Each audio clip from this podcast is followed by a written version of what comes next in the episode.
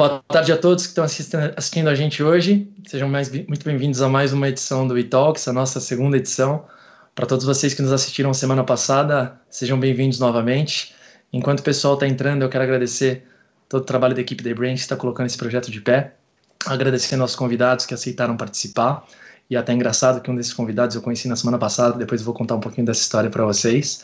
É, para todo mundo que está chegando, a gente está ao vivo em todas as principais plataformas, então você consegue assistir a gente na Twitch. Quem tiver na Twitch, não esquece de seguir o canal, dar subscribe. Quem tiver no YouTube, ativar o sininho, seguir o canal também. No Facebook a mesma coisa, curtir a página.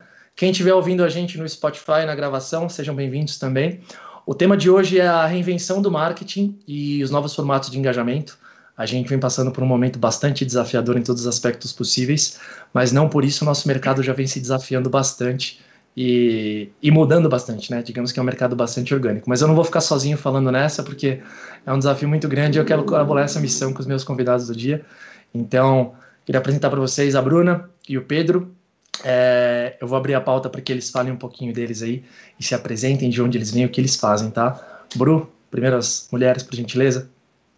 Obrigada pelo convite, é, Beto. É um prazer estar aqui com você. Um, então, eu sou Senior Manager de Strategic Partnership da Ubisoft é, na América Latina. É, já tem um tempo, fiz sete anos de empresa, mas da indústria de games eu estou há nove anos. É, é uma indústria que eu sou apaixonada, então acho que vai ter muito papo hoje para falar sobre isso. É, mas antes de Ubisoft, eu já fui de distribuição, é, fui também de comunicação em PlayStation, então tenho Legal. também conhecimento em várias áreas dentro da indústria. Já foi para player também, Bru? Já fui para? Já fui player? player? Desde pequena, né? Obrigado por, por aceitar o convite. Pedrão, é seja bem-vindo. Muito prazer conversar com você hoje também. Obrigado, Betão. Queria agradecer o convite também, uma honra estar aqui com, com vocês. É, trabalho na Fast Shop, sou responsável lá por algumas áreas, como trade, eventos, toda a parte de experiência e conteúdo, CRM, marca. Estou é, no varejo há pouco tempo, então eu estou começando a trabalhar nesse mercado de games, diferente da, da, da Bruna aí, de vocês que já vêm com uma, com uma experiência muito grande nesse mercado. Tô recentemente nele mas sou um gamer nem de perto pro, tá? Então meio pré-player, assim, bem já se começo, salvou da pergunta, né? amador, né? já, já saí. É, sou mais gosto de, de, de, jogar tudo e a minha carreira foi muito traçada na indústria então estou no varejo pela, pela primeira vez já vai fazer um ano agora mas vem muito da indústria sempre no marketing áreas correlatas ao marketing mas indústrias de bem de consumo principalmente a parte de alimento e aí Helmans no fundo Legal. já trabalhei com Helmans Projeto nosso, show de bola. Bom, para quem não me conhece, está chegando agora, eu sou o Beto, sou um dos sócios da eBrains, que é uma consultoria especializada em estratégia e negócios dentro do mundo de games e esporte eletrônico. A ideia de hoje é um bate-papo, é uma conversa. É, eu até brinquei bastante com a Bru e com o Pedro, que não tem pauta, é muito solto e a gente troca ideia mesmo. E eu acordei hoje pensando que é muito mais fácil ser médico do que marqueteiro, né? Porque tudo que eu vi na faculdade não existe mais, cara. É, acho que o mundo de marketing ele deixa de ser cada vez menos é, comunicação cada vez mais matemática, né? Vocês concordam comigo? Como é que é a sensação de vocês, a quantidade de desafios que a gente tem? Muda o tempo inteiro, né? Então, eu acho que o, o, o marketing, quando você está nessa área, você tem também que estar muito aberto a conhecer o novo e não se apegar a nada, porque acho que o Facebook é um bom exemplo. Antes todo mundo falava ah, tá no Facebook é fundamental. Hoje você vê a ascensão de outras plataformas. Então eu acho que esse é o primeiro ponto que a gente tem que ter no marketing, é estar tá muito preparado e gostar do novo. Eu acho que gostar Sim. também é outra palavra que, que é, é, é fundamental nisso. Sim, sim. A gente sabe que o nosso trabalho é gerar resultado, né? No fim do dia. É. Eu, eu acho que a, a, grande dificuldade que a gente tem é conseguir avaliar uma quantidade enorme de indicadores, né? Para cada um dos objetivos. Então, é envolvimento, é influência, é interação com o público, é apropriação, o que, que a nossa marca está gerando nos nossos usuários, né? É, que tipo de relacionamento a gente está criando. Quando a gente fala de, dos novos formatos de engajamento, pelo menos é, na minha cabeça, eu acho que fica muita dificuldade ou desafio de como é que a gente faz com que esse engajamento seja cada vez mais verdadeiro, né? a gente fala muito de marketing de propósito, de ter as intenções, como é que ele é o máximo transparente, né? E como é, como é que ele é duradouro. Pedrão, imagino que para Fest, engajamento, quando a gente fala de a busca final do engajamento, seja a compra, né, a conversão, o carrinho fechado e finalizado. Cara, num cenário onde todas as lojas, a grande parte, né, tá fechada, o mundo tá meio que em, estava em lockdown e por aí vai. Como é que esse conceito de engajamento está sendo reinventado, cara? O que, que vocês estão buscando com a loja fechada? Legal, cara. Acho que é uma boa pergunta. É, a gente passou por uma fase que ninguém esperava, né? Então todo mundo foi pego de surpresa. É, e isso tem feito com que a gente se reinvente e transformado ainda mais o marketing. Concordo com o que a Bruna colocou aí no começo. Acho que é uma área muito dinâmica, né? Então a gente precisa estar aprendendo a todo momento. E o digital ele, ele, ele obriga a gente a fazer isso, né? Porque ele é uma coisa num dia e no outro dia ele muda. Eu lembro que há mais de 10 anos atrás a gente falava só dos 4 P's. Vocês vão entender o que eu estou falando, né? Dos 4 P's do marketing. Acho que hoje é quase uma, uma, uma ofensa você só falar nesses 4 P's, porque não tinha o propósito. E eu começo respondendo sua pergunta, trazendo o que você, o que você falou sobre o propósito. Acho que o, o engajamento está dentro de um fluxo muito bacana que a gente trabalha, que é o esse engajamento, e aí para a Fest é o que você falou, a consequência dele precisa ser a compra. Eu preciso que, que o cliente uhum. compre lá com a Fest. Mas tem todo um processo antes que começa no propósito e na missão da companhia. Então, isso é muito importante para que, independente se somos varejo, se somos serviço, se somos uma marca de consumo, a gente precisa ter uma, um propósito e uma missão muito forte e que isso seja traduzido na experiência para o cliente. Aí entra toda a parte da experiência. E agora, com toda essa fase que, que, que a gente está passando, essa experiência ela, ela tem se transformado, praticamente ela se tornou 100% online, e no online veio a necessidade de conteúdo. Conteúdo já não é novo, mas veio a necessidade de quem não fazia começar a gerar conteúdo. A gente não quer alcançar o Netflix, por exemplo, porque é uma empresa de geração de conteúdo, mas a gente precisa gerar conteúdo e antes disso conhecer o nosso público e tudo mais para você gerar um conteúdo que converse, que o cara precise daqui, consumir aquele conteúdo. Porque você fazendo todo esse, esse processo, vai ter o engajamento e vai ter aquele engajamento que é o melhor, que é o engajamento orgânico, né? Você, quando você tem um engajamento orgânico, é que você fez a lição de casa muito bem feita. Show de bola, show de bola. Acho que você trouxe um ponto muito importante, né? Muita gente se viu obrigado a fazer o seu ciclo de relacionamento no online, no digital, né, Pedro? Ô, Bru, acho que a realidade da Ubisoft é um pouquinho diferente, né? Porque a gente vem de um cenário onde tudo, ou grande parte do contato da marca Ubisoft, dos seus jogos com o público, ele é através dos jogos, né? Ele é através do mundo digital. É, eu acho que o, o que, que a, a Ubi faz para continuar encantando o público, né? Porque de fato a plataforma ela não muda né? Você só tem hum. muito mais presença no digital. Como é que a gente se reinventa nesse cenário? Eu, eu, o mercado de videogames, na verdade, você falou muito bem, é, a gente está no online, nosso público está no online e ele está acostumado com isso. Eu acho que a grande diferença hoje é a forma como que nós, Ubisoft Brasil, construímos isso. Porque, de fato, no fim do dia, como você falou, a gente vende jogos, Assassin's Creed, Rainbow Six, mas existe toda, todo um ecossistema de conexão que a gente precisa fazer do, dos jogadores com essas marcas. Como que a gente vai fazer isso? Escutando eles, dando conteúdos é, especiais. E, e um dos pontos que aqui no Brasil a gente trabalha de uma forma muito especial é a parte de conteúdo. Então, lá atrás, a gente começou um canal no YouTube, começamos no Facebook, entregando de uma forma muito tropicalizada é, uhum. conteúdos para o público brasileiro. Então, a gente poderia muito bem você sabe muito bem como, como que isso acontece, né, Beto? Muitas marcas simplesmente pegam trailers que a matriz mandam e é isso. Traduz, coloca Traduz, um, rua. Voice over. Exato. E, e nunca foi esse nosso pensamento e não é.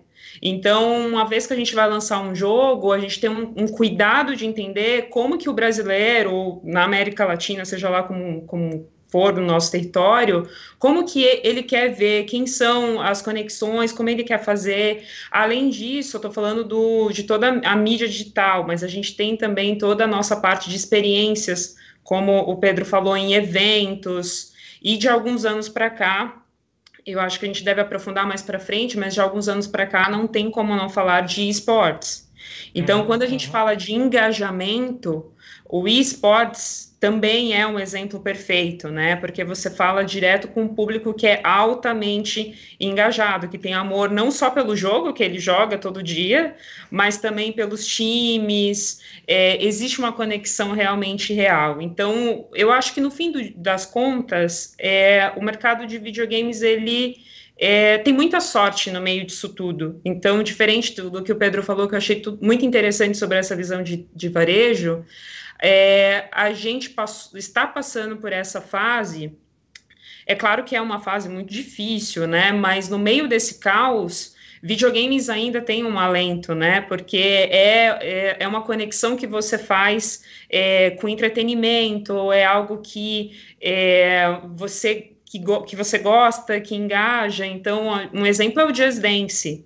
Então, o Just Dance hoje está tá servindo como exercício físico para muitas pessoas que nem conheciam o jogo, ou quem já conhecia está dançando muito mais. E isso está fazendo com que influencers comecem a, a dançar Just Dance sem Sim, a gente não ter pago. Então, isso começa também a, a fazer um, a ter um lado orgânico muito forte. Então, acho que isso mostra também a recompensa que o marketing de engajamento no, nos traz ao longo do uhum, tempo. Uhum. Que, e acho que o que a gente está vivendo agora mostra bastante isso. Quantos dançarinos engajados a gente tem hoje na América Latina?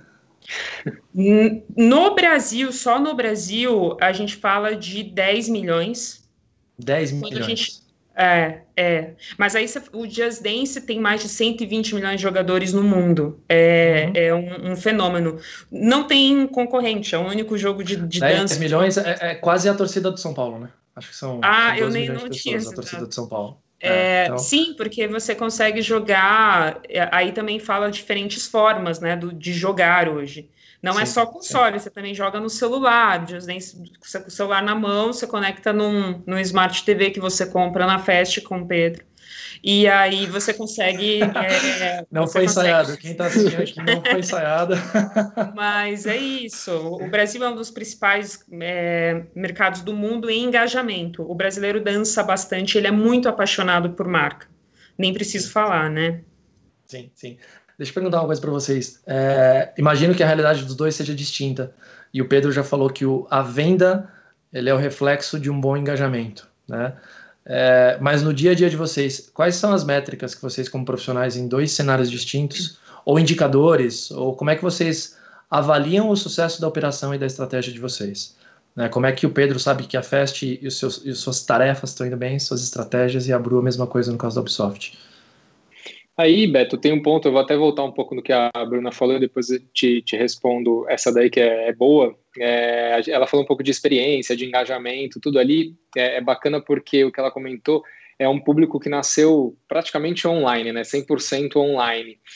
E é uma, é uma comunidade. E é uma comunidade que tem, e a gente que tá, já entrou dentro dessa categoria como, como empresa, a gente se surpreendeu de algumas formas e a primeira delas foi o alto nível de engajamento que esses caras têm. A gente não esperava que o engajamento deles fosse nesse nível, porque a gente dentro da, da Fest, aí trazendo até um pouco de, de alguma, alguns outros, da, de algumas outras coisas que a gente leva em consideração, para a gente gerar essa experiência e esse conteúdo cada vez mais personalizado para o nosso cliente, que é um pouco do que você falou, é entender um pouco quem está do outro lado. E quem está do outro lado nunca é a mesma pessoa. E, e, a gente personalizar o conteúdo, ou a experiência, ou o evento de forma individual, ainda, não vou dizer que é impossível, porque a gente hoje tem machine learning, deep learning por trás de tudo, os robozinhos por trás de tudo, mas se, ah, tem um altíssimo custo. Mas se a gente for segmentando isso, por, que é o que a gente dentro da festa chama por comunidades, que a gente tem a comunidade gamer, eu tenho a comunidade dos cinéfilos, que é aquele cara que está sempre comprando a nova televisão, o novo soundbar, o novo home theater, eu tenho a comunidade de noivos, eu tenho a comunidade de amantes de culinária que, que conversam com os nossos produtos. Dessa forma, a gente consegue atingir exatamente esse público com o quê? Com uma experiência personalizada e um conteúdo personalizado para pelo menos aquele público se interessar e o engajamento vai ser mais alto. E aí, respondendo um pouco do, do, da, dessa parte mais numérica de, de métricas, a gente olha muito, quando a gente fala de engajamento em si, a gente fala muito sobre, vou dar o exemplo do site. Então, se eu estou fazendo alguma campanha para levar mais fluxo para o site, porque eu estou com alguma, alguma oferta, alguma promoção, a gente olha muito o fluxo orgânico que eu estou levando para o site e, e não o, o, o, pago. E o tempo de permanência. Porque engajar significa que o cara está ali, conversando comigo, seja numa curtida, seja num comentário, seja dentro do meu canal do YouTube assistindo todos os meus vídeos, seja no meu IGTV assistindo todos os meus conteúdos, ele está engajando comigo, porque ele está ali com a Fast Shop vendo que a Fast Shop está entregando para ele. Então, nessa parte online, a gente olha muito fluxo orgânico e tempo de permanência. Se eu, se eu aumentei meu fluxo orgânico e aumentei meu tempo de permanência dentro das metas que a gente definiu, é porque a ativação, a campanha, ela foi bem, bem executada. Uhum. E você? É, é, do meu lado, claro que vendas é, é o, o, que leva tudo, né? Mas em, em games a gente tem também atividade em game porque hoje a gente enxerga como game as a service. Então, diferente lá atrás, que você comprava o jogo uma vez e uma vez que você terminava o jogo, você ou você começava tudo de novo, ou você é, vendia, ou enfim, não tinha mais interesse. Hoje em dia, o jogo ele tem uma, uma vida muito mais longa porque a cada, sei lá, três meses, a cada período, o estúdio é, coloca conteúdos novos, tem expansões e tudo mais. Então, para a gente é importante também acompanhar as atividades. Então, às vezes a gente não está falando sobre a venda do jogo em si, mas sim de. É, a gente briga no final do dia em entretenimento pelo tempo da pessoa porque o tempo é o que o, o, hoje as pessoas têm de mais precioso. Então é o que a gente briga. É, então Netflix, videogames, TV, seja lá o que for, o que a gente quer da pessoa no fim é tempo de dedicação dela. E outro ponto que de métrica que eu acho que é fundamental na nossa indústria, mas que eu vejo que é, está em ascensão essa palavra também, é toda a parte de é, relação com a comunidade, o sentimento da comunidade, que até é um, algo que o Pedro abordou também. Então, hoje, na, há anos, a gente tem é, essa, esse especialista na Ubisoft para cada um dos jogos, que é um gerente de comunidade, que é ele que vai falar, vamos fazer, ter tal comunicação para essa comunidade, então, para a gente, isso é fundamental. Quando você fala de engajamento, que engajamento é total, longo prazo, você precisa também ter essa conexão com o público, com a sua comunidade, entender o quanto que ele está entendendo daquilo e se ele está respondendo ou não a, aos estímulos que você está mandando para ele, né? Show de bola, show de bola. A gente tem um, é, faz parte até trazendo um pouquinho do nosso lado. Aqui na eBrains o nosso, o nosso lema é Speak True Gaming, né? A nossa missão, o nosso mote. Quando eu falo Speak True Gaming é sobre dois prismas, né? É o true de verdade, então entra naquele lance do propósito, né? Então você falar com verdade, falar com propriedade, e true no sentido de através, né? Então você usar gaming como uma plataforma de comunicação. Então uhum. eu acho que é bem nesse, nessa pegada, a gente falar representando o interesse de comunidades específicas de maneira verdadeira. Porque se você não cria esse relacionamento verdadeiro, você perde o tempo de relacionamento, você perde o engajamento, no fim do dia, o reflexo de um bom engajamento, que é a conversão, não vai acontecer né? Acho que até sumarizando um pouquinho o ponto que vocês dois trouxeram, né? Acho que lá atrás a gente tinha muito esse papel de comunidade ou de vozes ou de embaixadores sendo feito por grandes portais. Depois isso evoluiu para os sites pessoais, né? Os blogs pessoais. Depois os primeiros blogueiros, as primeiras blogueiras de moda. Depois comunidades nas redes sociais. É, sempre pequenos nichos, pequenos grupos, ou grandes grupos, grandes nichos, ou agrupamentos de comportamentos, né?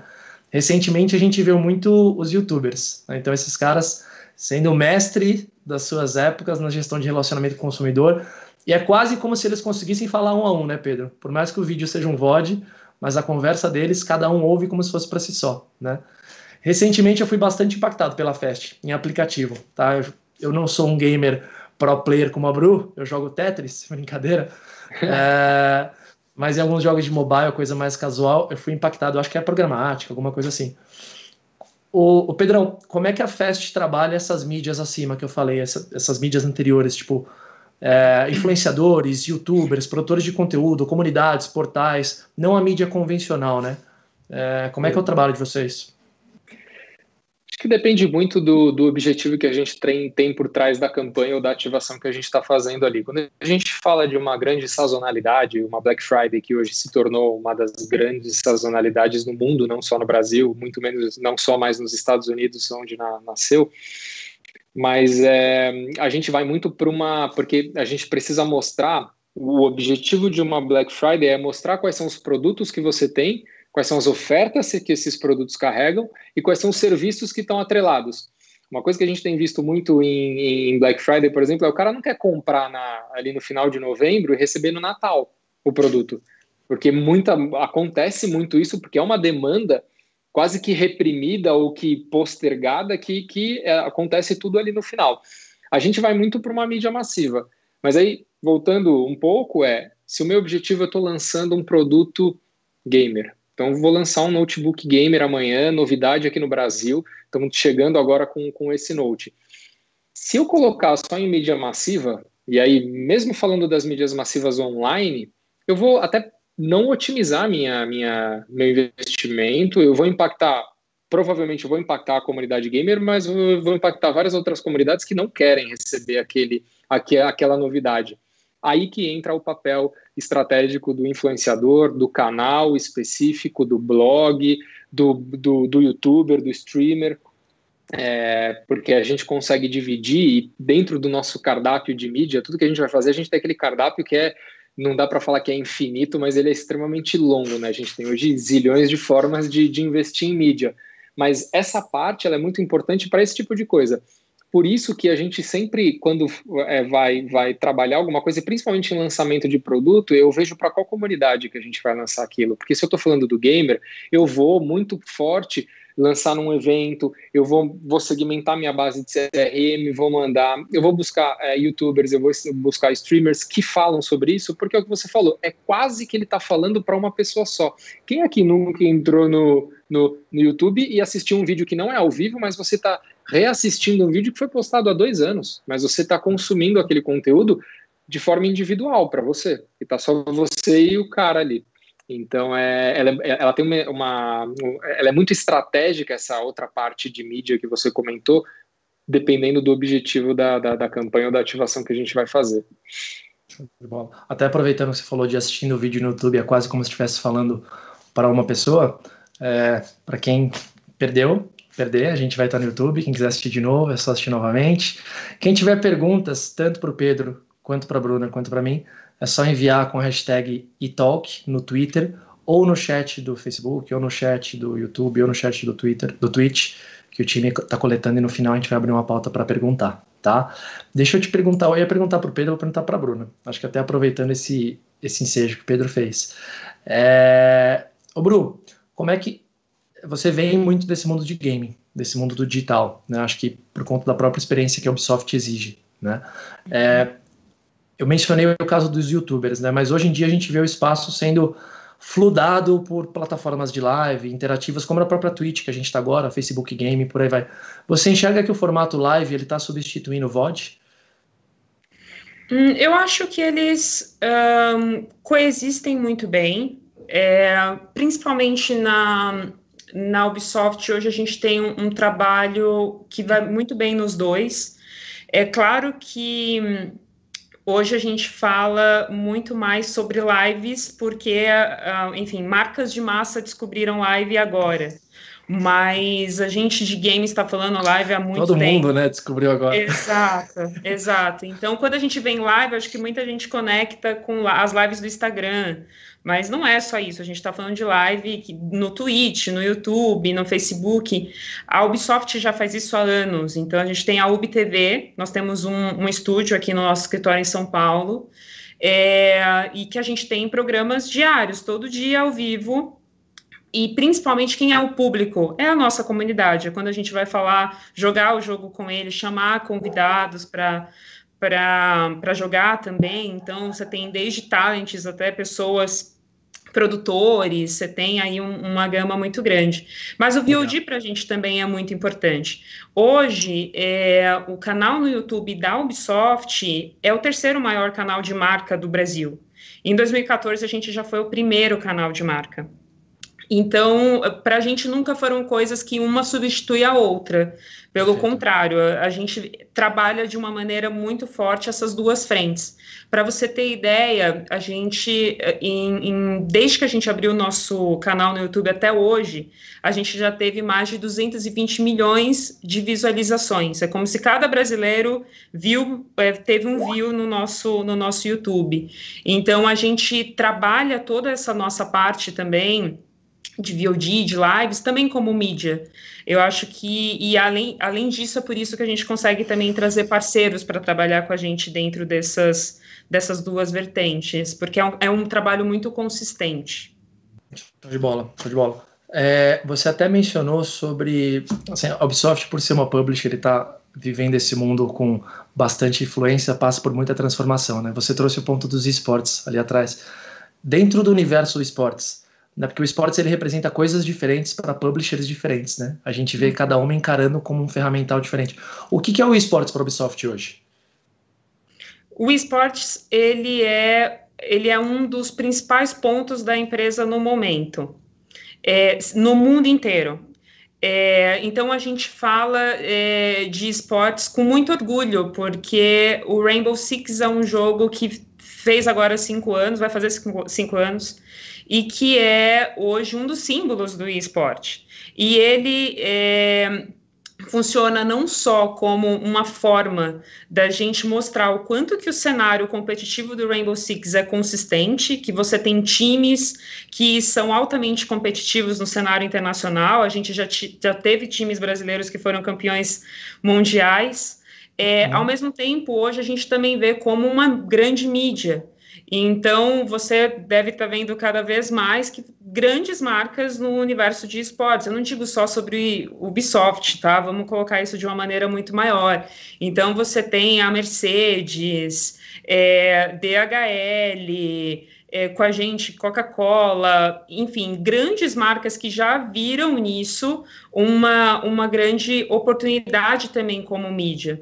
Porque o que acontece também, eu acho que isso aí a gente entra num, em algo mais de comportamento, é que uhum. a gente vive uma geração agora de pessoas mais velhas que cresceram com videogame. Eu, vocês, somos exemplos disso. Então a gente já tem uma barreira de que lá atrás a gente tinha várias é, vários estereótipos sobre o gamer, né? Que era aquele cara que ficava, jogava sozinho, meio nerd. Hoje não, hoje o gamer ele é muito valorizado, porque ele é um cara que tem um perfil muito interessante para diversas marcas.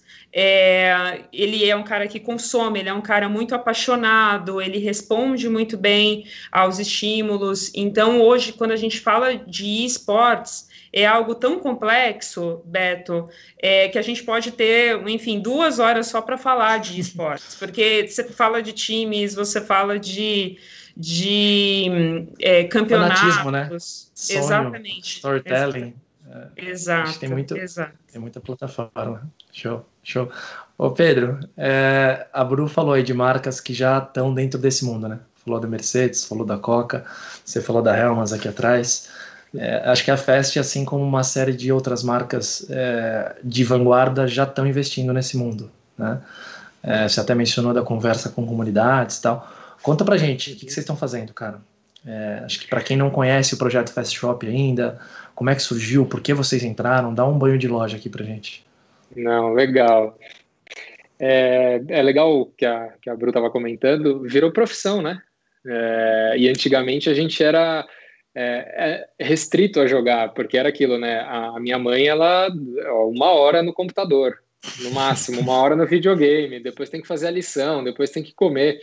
Hoje em dia, os, os atletas, os profissionais, os pro players jogam de 6, 8, 10 horas por dia, porque eles estão ali praticando a profissão deles. Então, é, é uma evolução que, não sei, acho que há, há 20 anos atrás a gente não falaria que, que isso chegaria nesse nível, pelo menos eu não imaginava que isso ia chegar.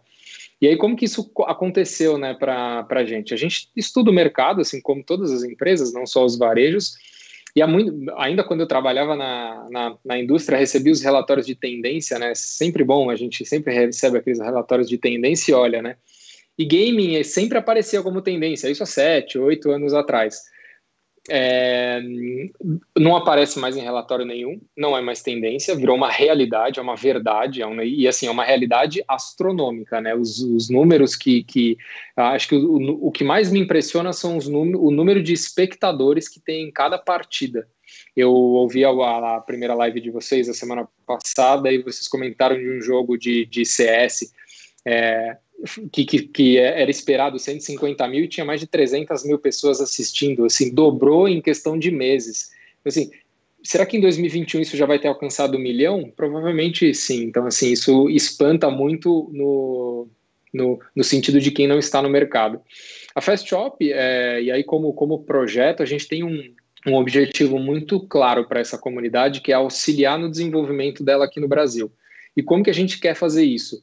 É, através de vários pilares, mas o que tem por trás ali, que aí fala um pouco do propósito desse e da missão desse, desse projeto, que é conectar, é fazer a conexão entre quem é, é, é amador, então lê-se aquele cara que, que sou eu, que jogo no, no mobile também, assim como o Betão aí no, no, no final do dia, de, de, quem joga com quem já está nesse mercado há muito tempo, quem é pro player, quem é influenciador, quem é caster, quem é streamer, é, a, a, gente entende que essa conexão ela precisa acontecer para que essa comunidade continue evoluindo. Ela está evoluindo.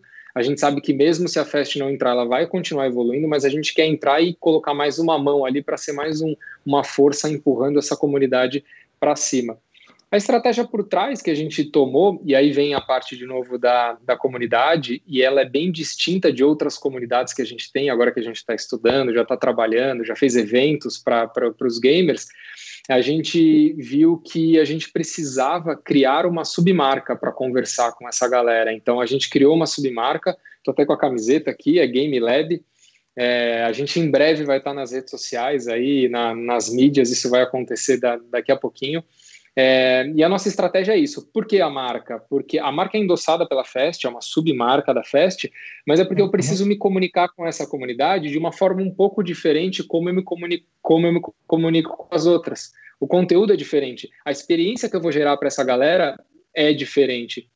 É, e aí a gente está trabalhando para fechar em todos os touch points que a gente tem, né, em todos os fatores que a gente tem contato com o cliente, desde o online a gente está desenvolvendo um site para Game Lab, redes sociais, então daqui a pouco a gente lança toda uma estrutura de social, YouTube, provavelmente Twitch, para ter, ter um complemento muito forte. E aí vem uma, uma, uma oportunidade que, estudando essa, essa, essa categoria, essa comunidade, surgiu para nós, que é a parte do offline. Porque foi uma, uma, uma comunidade que quase que foi desenvolvida e ela está quase 100% online. E a gente tem as lojas como um grande asset. Nas lojas, a gente está desenvolvendo espaços que são voltados para os gamers. Então, são espaços onde tem uma mesa, só que toda a estrutura é montada profissionalmente para um gamer. Então, ele tem uma cadeira gamer, ele tem um mouse gamer, um que legal. gamer, um headset muito parecido com esse daí que você está, um monitor, um notebook gamer, cara, tudo montado para quê? Para o nosso cliente, para o gamer, ir até a loja e jogar. A gente tem diversos aí, infinitos jogos instalados no, nos PCs para eles jogarem. Essa é a intenção, que eles consigam é, experimentar e aterrizar um pouco no off, porque é, é, essa experiência diferenciada que a gente queria trazer. No online, a gente vai entrar e vai continuar essa experiência que já acontece, gerando conteúdo que já está muito forte, mas a gente enxergou essa oportunidade e queria plugar o off também nessa comunidade que é quase 100% online. Legal, legal. E aí você evita também aquele aquela sensação estranha da pessoa que entra, entra na loja e pega o produto e como é que eu testo, fica olhando para o lado e não sabe o que faz, né? Isso, isso é uma preocupação que vocês fazem para outras comunidades também. Então, por exemplo, cozinha. É, o ambiente cozinha da loja Fest, ele procura integrar produtos, o ambiente de entretenimento. Isso é uma tendência que você vê do varejo ou é uma ideia Fest que está sendo implementada? A gente trabalha trabalha com isso, a gente trabalha muito com essa jornada né, do, do, consumidor. Então, é, se você entrar na, na loja da Fest, em algumas lojas a gente já tem o espaço gamer, mas a gente tem um, algum, a gente tem uma parede com televisores expostos. Mas eu tenho alguns que estão montados num ambiente como se fosse uma sala. Então tem um sofá ou uma, uma poltrona, uma cadeira onde você senta, para você simular a distância que você está mais ou menos ali da sua casa, do seu apartamento. Você tem junto ali uma adega, um, um, um soundbar, um hack, uma cervejeira, uma pipoqueira. Agora que tem entrado essa parte tecnológica da internet das coisas, e aí tem a Alexia, né, os, os assistentes é, virtuais, a gente consegue deixar tudo conectado. Então, só com comando de voz, você liga a pipoqueira, liga a TV, conecta no, no, no celular, então fica um, um ambiente bastante bacana. Pro, e a última, só para exemplificar, os amantes da culinária, por exemplo, as cozinhas também elas são montadas. Então tem o cooktop, em cima tem a coifa, do embaixo tem um forno, do lado é, é uma simulação de pia, porque isso gera é, é, meio que ele precisa se sentir em casa ali e como se ele tivesse já com, com a experiência final, porque pô, é, é, quem nunca che chegou na loja falou, nossa, esse televisor, ele, ele, achei que ele era maior, né? Eu, pelo menos, quando comecei a trabalhar, comecei a visitar a loja da Fest, falei, não é possível que esse televisor tenha 75 polegadas. Mas é porque tá ali, naquela imensidão. Agora, quando você trouxer um televisor de 75 polegadas para sua casa, vai parecer que você está no Acabou cinema. a casa. Exato. Se eu trouxer um, eu saio, né? Porque só vai é, caber por isso que a gente tenta aterrizar muito essa experiência final para o cliente, para o consumidor. Legal, legal, legal demais. Quero saber quando é que eu vou poder morar na, na Fest com tudo integrado desse jeito. Deve estar melhor que meu Game Gear aqui. e, cara, vou até aproveitar, é, porque fizeram uma pergunta bem nesse contexto, né? Como é que são esses eventos gamers que vocês produzem, né? É, como é que é o escopo, o que, que é feito? E se já tem previsão para o próximo. Ah, boa. Gostei Essa é do Bruno Ciniello. Bruno Ciniello, gostei, Brunão.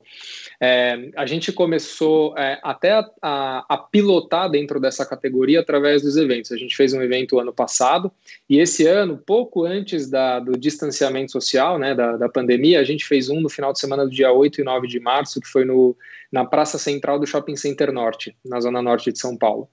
É, foi um ambiente de 300 metros quadrados e como que qual que era o objetivo? O objetivo, de novo, da categoria era aquilo, a gente fazer essa conexão entre quem era amador, quem era fanático ali, com as grandes uhum. personalidades.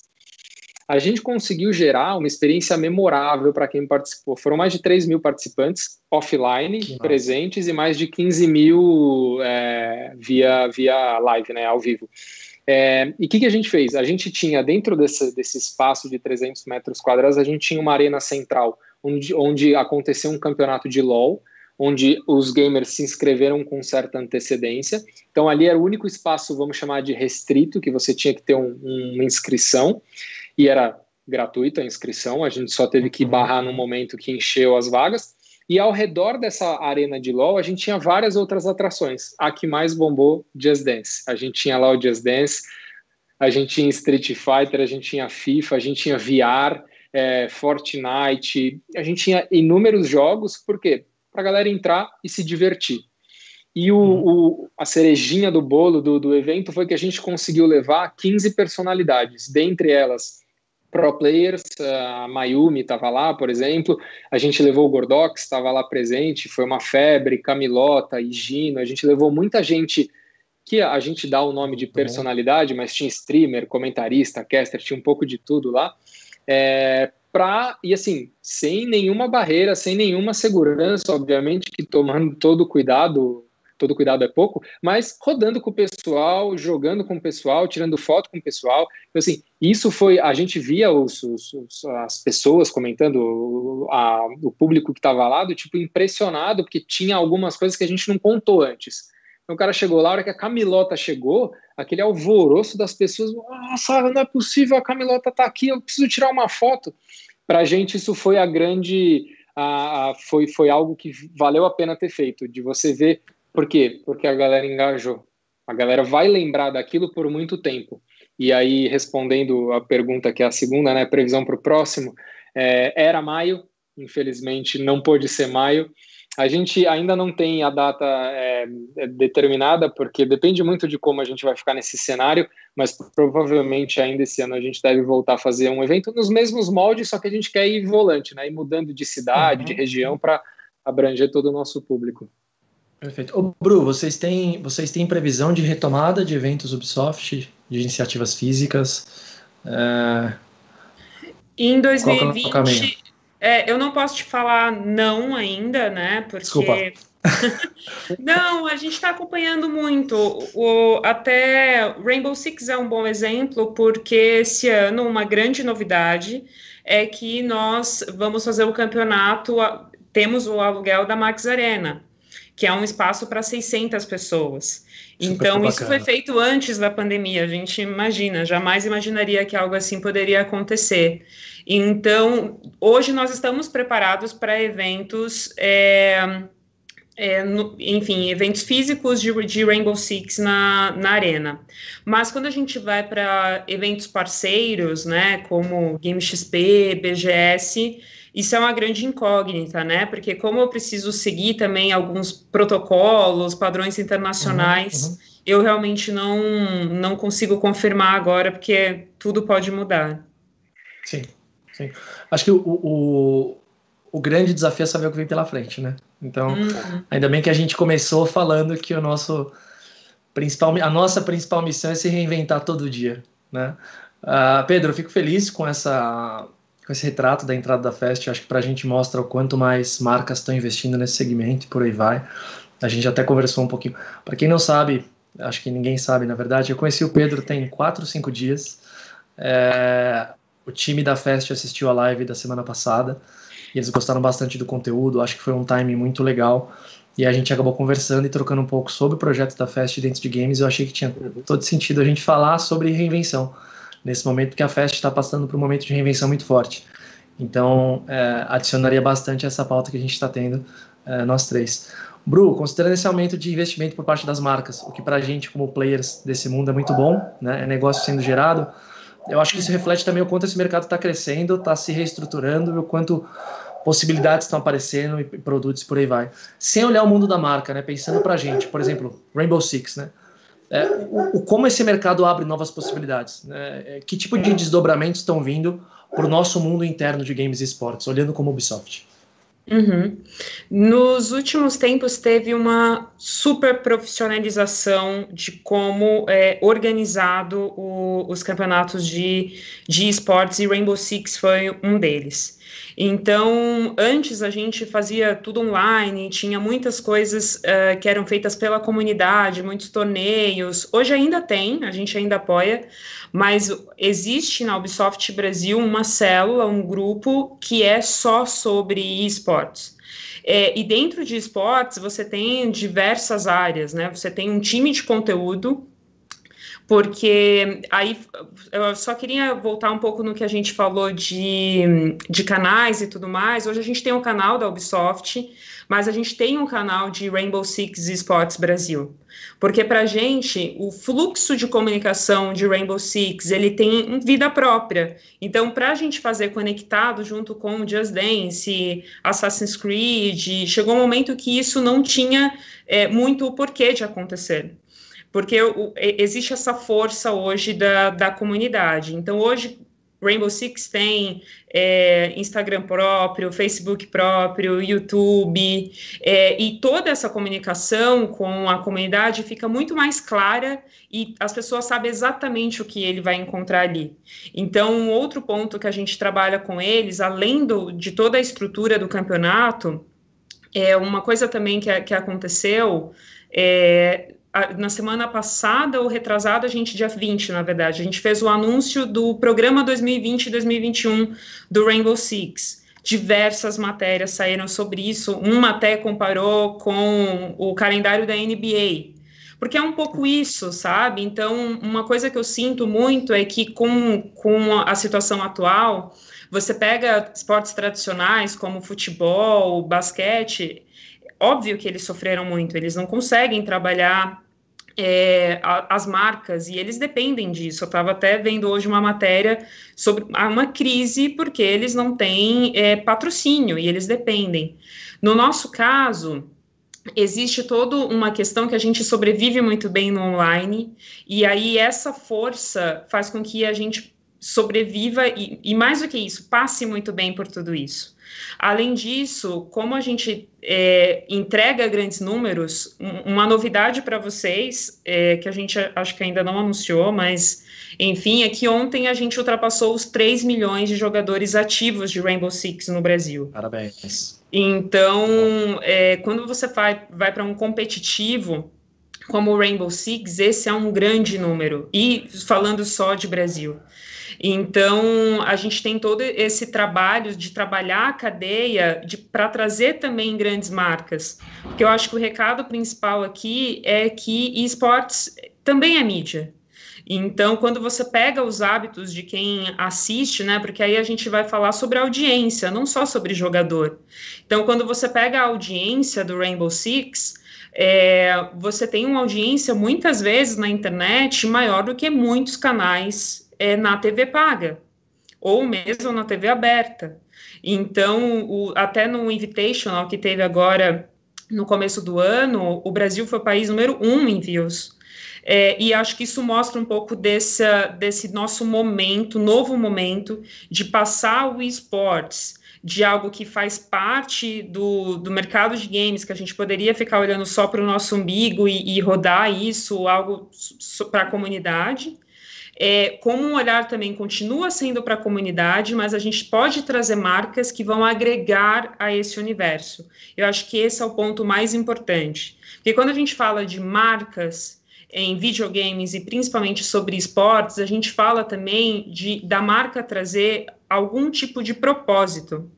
Tem um livro Perfeito. muito interessante que eu não vou lembrar exatamente quem é o autor, mas o nome é A Economia da Atenção, que ele fala que o, são dois autores que eles falam que nesse momento que a gente briga é pela atenção e que hoje você dar atenção a algo é, é muito raro porque faz da forma que a gente recebe informação a gente quase não tem tempo de prestar atenção. Então, quando a gente fala nesse movimento de esportes e a gente fala de um alto engajamento, porque a todo momento você tem cost to action, eu acho que é aí que mora a oportunidade para essa virada que já está acontecendo, das marcas virem e trazerem um grande propósito e entregar não só ali uma, uma vinheta ou algo com uma inserção comercial, mas sim algo que a comunidade entenda aquilo, porque hoje em dia não é para você fazer também nada. Ah, vamos fazer isso de uma forma que o público nem vai entender que é comercial. Então, isso também não existe mais. O público é não muito passa inteligente. Mais, né? Exato, as pessoas são como. muito inteligentes. Então, as marcas que querem entrar, elas têm que entender que elas têm que entrar de verdade, oferecendo algo e entendendo o que é aquela comunidade, algo que faz sentido dentro dela, né? Não, não ser algo totalmente desconectado, porque aí também você como nós como publishers também é uma loucura fazer isso você colocar uma marca que é muito desconectado porque aí você também é, a comunidade também é, vai é, voltar isso para você e falar, oh, não é isso que eu quero. Então, existe também todo o entendimento hoje das publishers, do nosso lado, principalmente falando da minha parte, de entender exatamente como encaixar essa mensagem, que é algo que vai fazer sentido para o público e também para a marca, né? Sim, sim, eu acho que mais do que achar um, um espaço onde, aliás, mais do que ser uma marca que consiga se conectar, acho que a nossa vivência de dia a dia mostra que existe espaço para todo mundo se conectar, né? É achar o como. Uhum. Eu acho que é achar o twist perfeito que justifique uma maionese, por exemplo, estar presente dentro do território e ser, ser muito bem percebido, né? Eu acho que a Ubisoft ela dá show em tudo isso. É, acho que reinvenção, etc., quando a gente passa a, a pensar em iniciativas que vocês fazem para os gamers, então, por exemplo, é, visita guiada à Grécia Antiga, utilizando jogos ou reconstrução da Catedral de Notre Dame utilizando imagens do jogo. Né? Então, vocês sabem usar muito bem esse asset que é o game em si para desdobrar de outras maneiras. Né? Você já deu um spoiler agora falando sobre os 3 milhões de, de jogadores de Rainbow Six. Né? É, dá mais um spoiler para a gente, que tipo de novidade que o fã da Ubisoft pode esperar é, conta pra gente o que é o Ubisoft Forward, que vai rolar em breve, e o que a gente pode uhum. esperar de novidade de lá. Uh, eu acho que esse vai ser um grande ano para a Ubisoft, assim, é, sem dúvida. Eu, são sete anos que eu estou na Ubisoft. Eu acho que o line-up que nós vamos apresentar no dia 12 de julho, é, com o Forward, é, vai mostrar essa força hoje. Então, alguns jogos eu não posso falar, porque serão anunciados só no dia.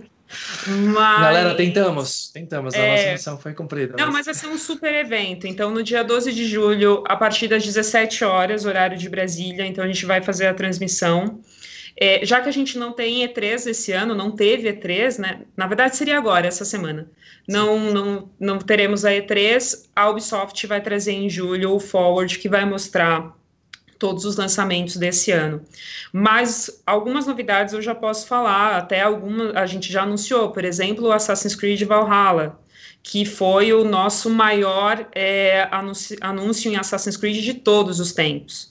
Então fomos trend topic no Twitter é, e realmente esse jogo sai ainda esse ano e, e com certeza vai vir para ser um dos grandes em Assassin's Creed. É, outra coisa também que a gente já anunciou é o campeonato é, do, do Rainbow Six, que começa a partir de julho e vai até dezembro. E aí tem o campeonato feminino, tem a Elite Six, que traz também times da, da América Latina. É, então a gente tem um ano muito forte, enfim, a maioria das coisas eu ainda não posso falar, é, mas Watch Dogs é um também que vem para esse ano, o Legion, mas eu acho que quem é, é, fã de videogames, mais do que ser fã da Ubisoft, acho que quem é fã de videogames, eu acho que tem um, um ano muito bom pela frente. Legal, legal.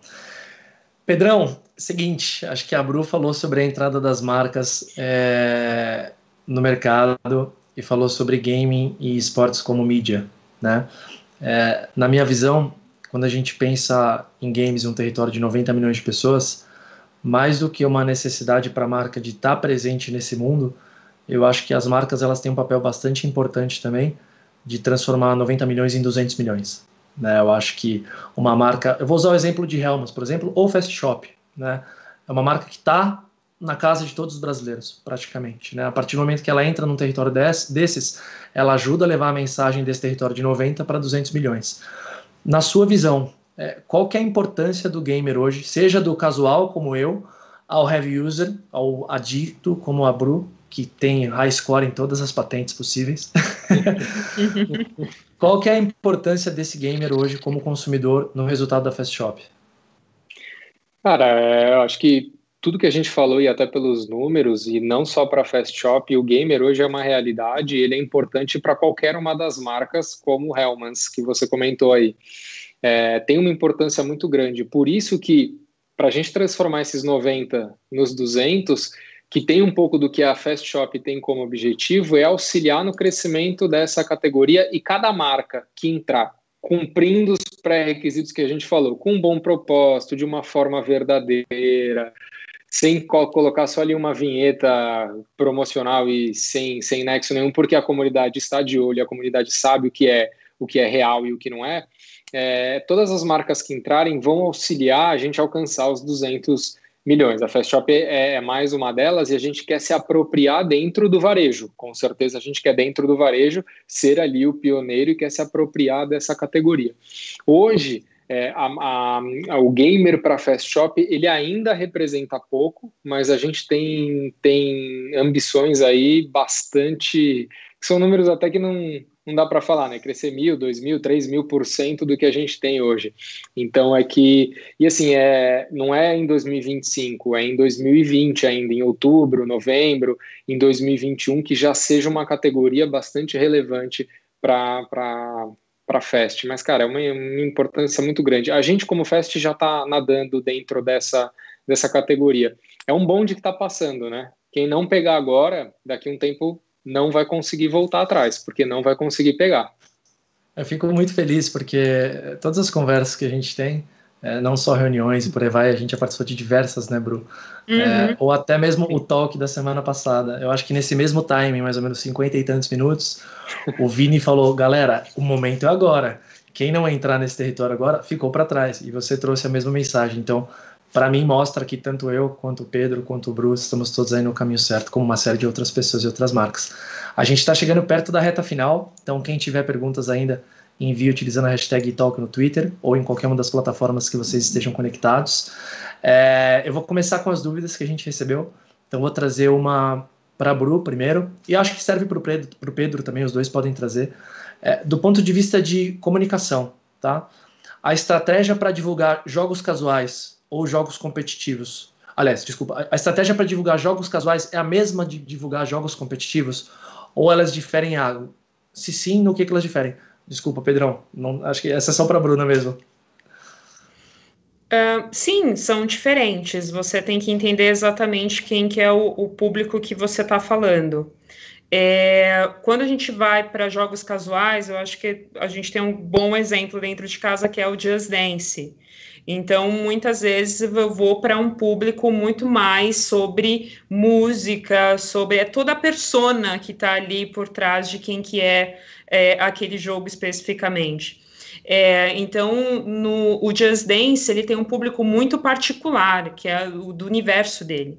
Ao mesmo tempo, a gente tem outros jogos como o Brawlhalla, que é um, um jogo é, que é um jogo free to play da Ubisoft, é, que também é outro tipo de comunicação. É, mas quando a gente fala de esportes hoje, o grande símbolo da Ubisoft, de novo, é o Rainbow Six. Hoje a gente já tem uma estratégia para o Rainbow Six, só reforçando, muito separada do que a gente costuma fazer para os nossos jogos. Então, eu sem dúvida te falo que a estratégia é muito diferente e que quando você tem jogos com esse tipo de seja casual ou seja é, é, esportes ou até mesmo jogos de campanha, como é o Assassin's Creed de aventura, você precisa entender exatamente quem é o seu público para você ter uma estratégia mais assertiva, sem dúvida. Entendi. Ou seja, é, conhecer o público a quem você está conversando.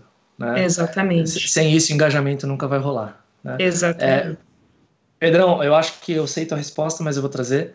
O Vitor está perguntando sobre divulgação e produção de conteúdo, tá? Para as estratégias de marketing. O que, que funciona mais, seja para post ou seja para vídeo? É conteúdo curto? É conteúdo mais longo, mais detalhado? É, vai do objetivo? É, qual funciona para qual situação?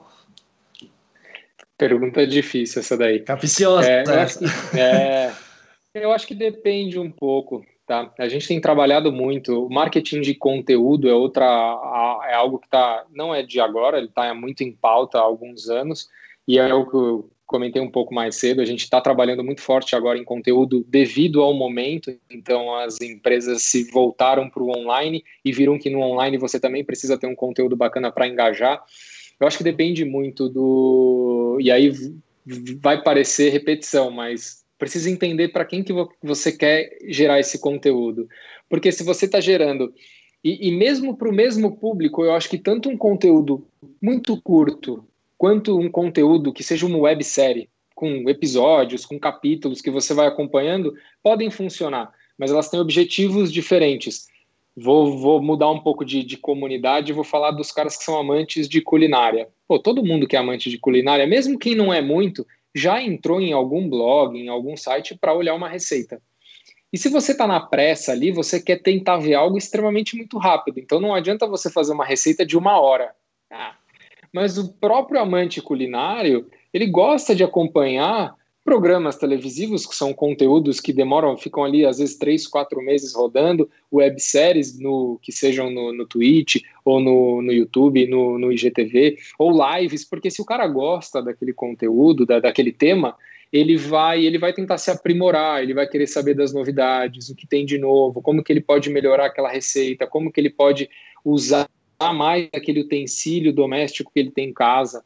Então, é, eu acho que depende muito e eles podem coexistir, tanto os conteúdos curtos em vídeos, em, que são é, tutoriais, escritos, comparações. Acho que todo conteúdo ele funciona, mas volto no ponto de saiba para quem você está gerando esse conteúdo.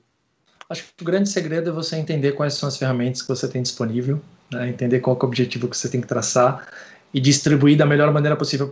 Acho que usando esse exemplo da cozinha mesmo, tem dias que eu quero só ver o que tem de ingrediente, eu não vou nem descer para a receita de tamanha pressa. Tem dia que você quer ficar assistindo, coloca no metade da velocidade da reprodução, porque você quer ver a comida mexendo. Acho que vai muito do momento de cada um. O ciclo de vida do consumidor, ele é muito ele é muito dinâmico, né? Então você tem que estar sempre pronto no formato que o cara quer ver, na hora que ele quiser ver, na plataforma que ele quiser ver. E para isso você tem que produzir o curto, longo, distribuir onde você puder e por aí vai. Você concorda, Bru? Ou na Ubisoft a realidade é diferente?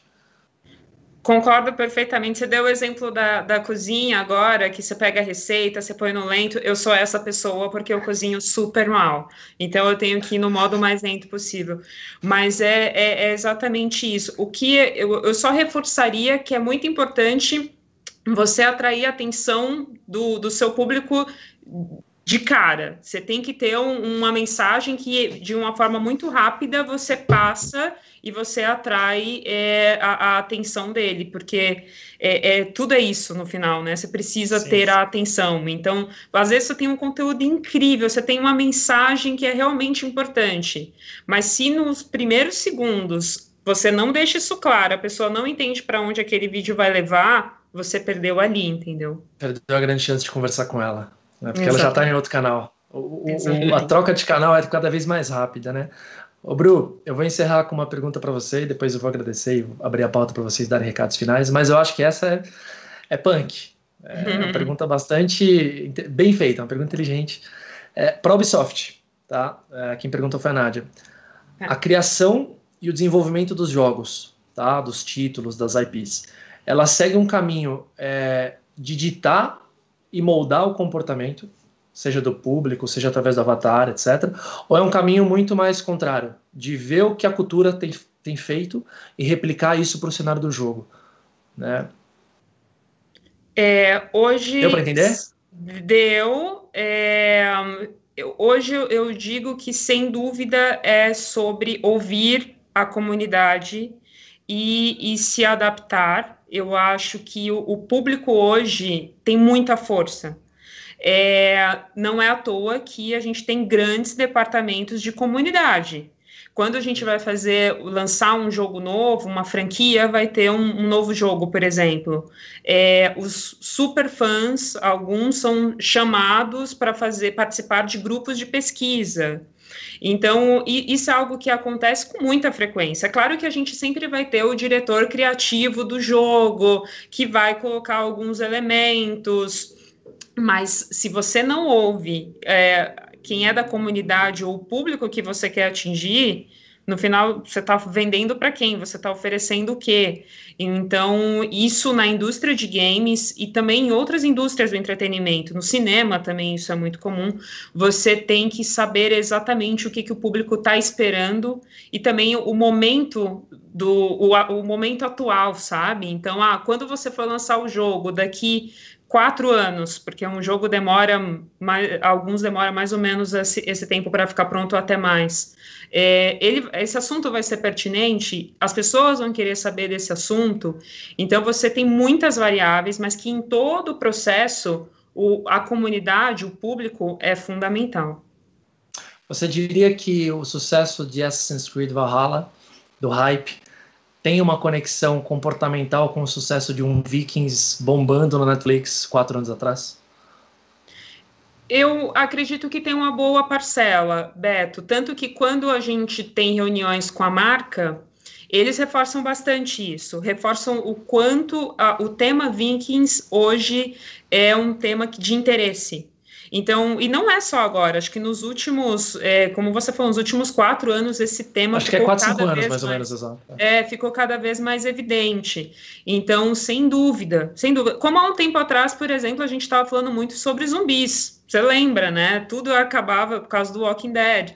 Então, existem sim momentos é, para temas, eu acredito muito nisso, e acho que o Valhalla vem no momento é, que, que esse tema está muito, tá muito em evidência.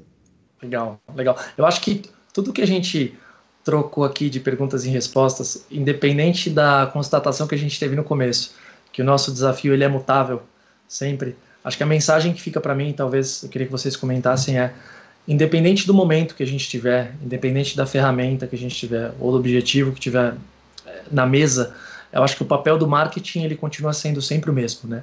De entender, processar e devolver com a melhor precisão possível, né? Seja com a melhor linguagem, seja com o melhor formato, seja na melhor plataforma, seja com o melhor embaixador, seja no melhor momento, por aí vai.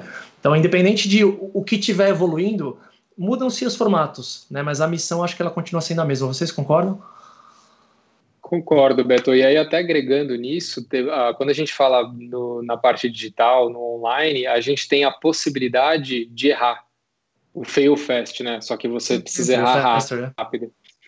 Então, assim, cara, quanto mais você você testar, obviamente que a gente não pode errar sempre, mas quanto, quanto mais hipóteses você levantar, a chance de você ter sucesso em curto prazo é muito grande. Porque a gente tem essa possibilidade de, às vezes, no mais simples possível, subir um post com uma mensagem, ou, ou teste AB, né? Quem nunca subiu dois posts com mensagens diferentes, mas que no fundo, no fundo, tinham o mesmo objetivo, e o que está performando melhor eu mantenho e eu tiro outro do mais simples para o mais, pro, pro, pro, mais radical.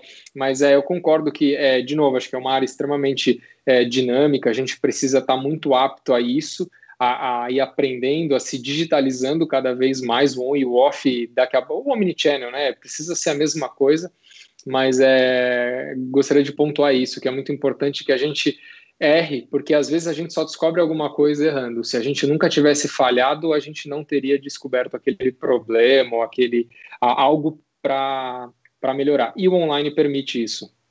Perfeito, perfeito. Bru? Da minha parte, eu acho que toda a, parte, a conexão com o, o, seu público é fundamental. Então, a conexão de uma forma verdadeira, que ele sinta que a marca está próxima. Eu acho que uh, quando a gente fala de marketing de engajamento, ele fala muito sobre o público ter a confiança que a marca o escuta, que ele não está ali falando sozinho, ou que ele não está ali, é, mesmo quando o público reclama, é importante você também estar tá lá. Então, eu, eu, eu, vejo que o marketing de engajamento é, é algo que é muito importante quando a gente fala dessa, dessa relação verdadeira que você tem com o público, porque no final, todo mundo é uma mídia. Então, é, eu posso falar para várias pessoas que tal produto que eu comprei na festa é super bom e indicar essas outras pessoas a comprarem. Então, a gente tem que ter esse olhar muito único também para as pessoas, para a gente entender que cada um também é importante para a marca. Espetacular, espetacular. É, no fim do dia, a gente falou sobre um ponto de vista diferente, mas com as mesmas conclusões que a gente chegou na semana passada. Acho que tanto o Vini quanto o André falaram esses dois assuntos: a, a energia de disponibilidade da marca em ouvir o seu consumidor, né, e o quanto a gente gosta quando a gente é ouvido por alguém ou por uma marca, né.